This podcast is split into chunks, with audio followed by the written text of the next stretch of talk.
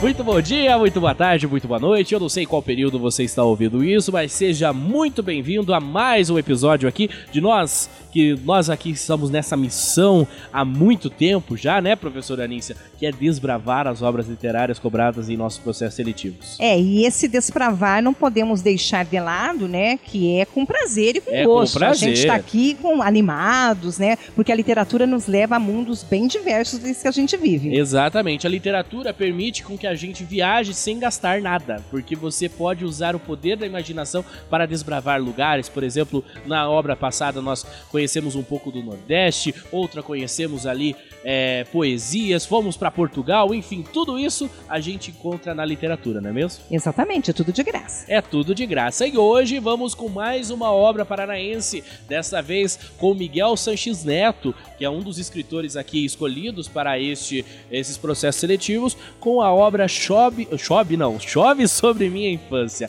E professora, vamos definir quem é o Miguel Sanches Neto. Então, antes de tudo, Miguel Sanches Neto é um professor. É um professor. né, um professor de literatura. E agora ele está reitor da UEPG.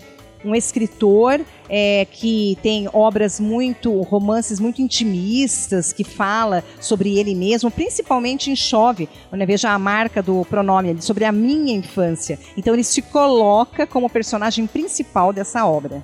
Olha só, e ele é paranaense, né? Ele é paranaense, é toda a formação dele, né? É, é aqui no Paraná, tirando acho que doutorado que ele fez na Unicamp, mas e, e ele é um batalhador da literatura paranaense também.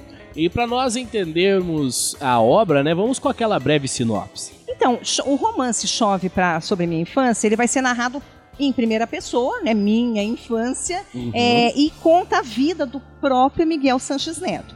E você pode me perguntar, mas professora, isso é literatura? Tem traços da vida do autor autobiográficos e óbvio que ele cria situações, porque senão deixa de ser literatura. Sim. Algumas situações são inventadas. A literatura é uma grande invenção, né? Ela é uma grande ficção. Então ele vai unir alguns, algumas fases da vida dele, algumas ações que foram praticadas por ele, alguns fatos da vida, mas também os inventa. É isso aí. Agora vamos falar um pouco sobre o enredo dessa obra. O enredo é basicamente é como ele se torna escritor. É como que é a gênese, como é que ele se transforma num escritor. Então ele vai até a obra a gente poderia eh, separar em pré-história e a história propriamente dita do, do livro, né? Uhum. Então nós vamos ter um, um pedacinho só para o nosso vestibulando entender. É, o livro inicia com o próprio protagonista já adulto, porque ele volta. Ele volta na pré-história. A pré-história seria a infância. Então ele diz assim, ó, ele tá é, nesse momento adulto, mas ele diz assim: chovia demais naquela manhã. Uma chuva que molhava o piso do vermelhão da varanda da casa onde morávamos. Naquela época, já de aluguel.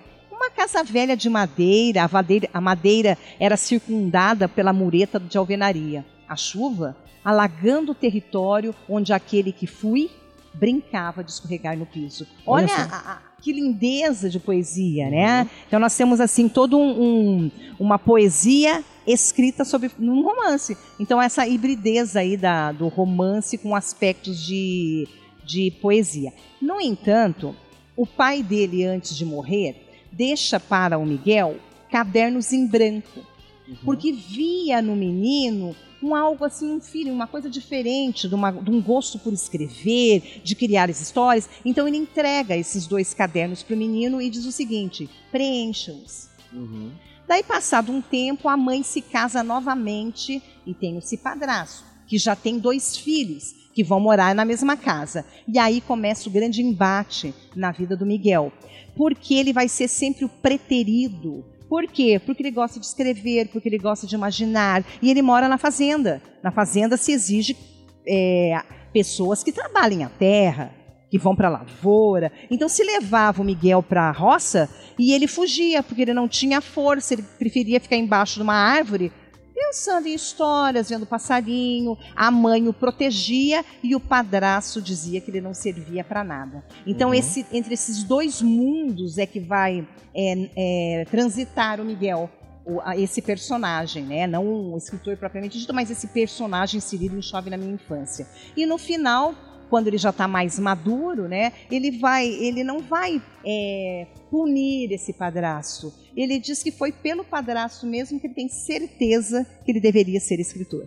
Olha só, e junto com a chegada do padrasto teve os outros dois irmãos, né? E eram os melhores, porque eles trabalhavam a terra, uhum. eles tinham força, não é aquele menino que ficava num cantinho lá da varanda, no chão avermelhado, né, pensando em criar. Não, esses filhos do padrasto, eles eram o exemplo de amor à terra. De força braçal, força né? braçal. Então a gente tem um jogo, né, o trabalho intelectual versus o trabalho braçal. E além desse trecho que você trouxe, tem um também destacado aqui que nós podemos trazer, né, professor? É um fechamento. Vindo de um povo basicamente litrado, recebi a tarefa de ser o porta-voz.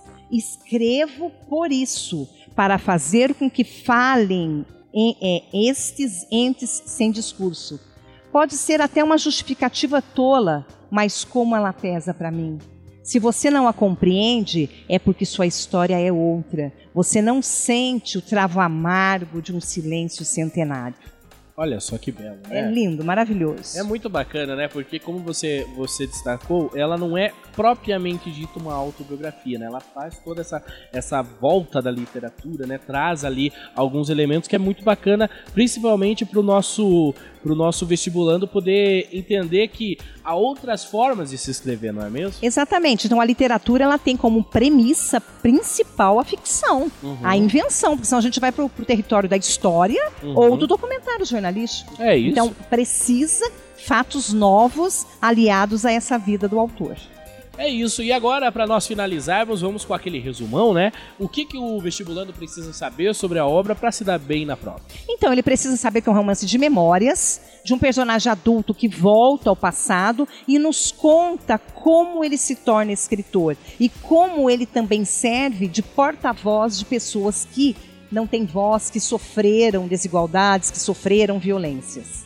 É isso. Com isso, alguma característica mais? É um escritor contemporâneo, uma linguagem fácil de ser lida e principalmente extremamente sensível. Olha aí, então é muito bacana a gente conhecer esses autores e autor aqui próximo da gente, né, de Ponta Grossa, que é o professor Miguel Sanches Neto. E com isso, damos ponto final em mais um programa aqui, em mais um episódio deste projeto sensacional. Professora Anícia, considerações finais? Até a próxima, gente. Temos mais histórias aí para contar. É isso. Até a próxima. Esperamos ter vocês como alunos aqui da nossa instituição.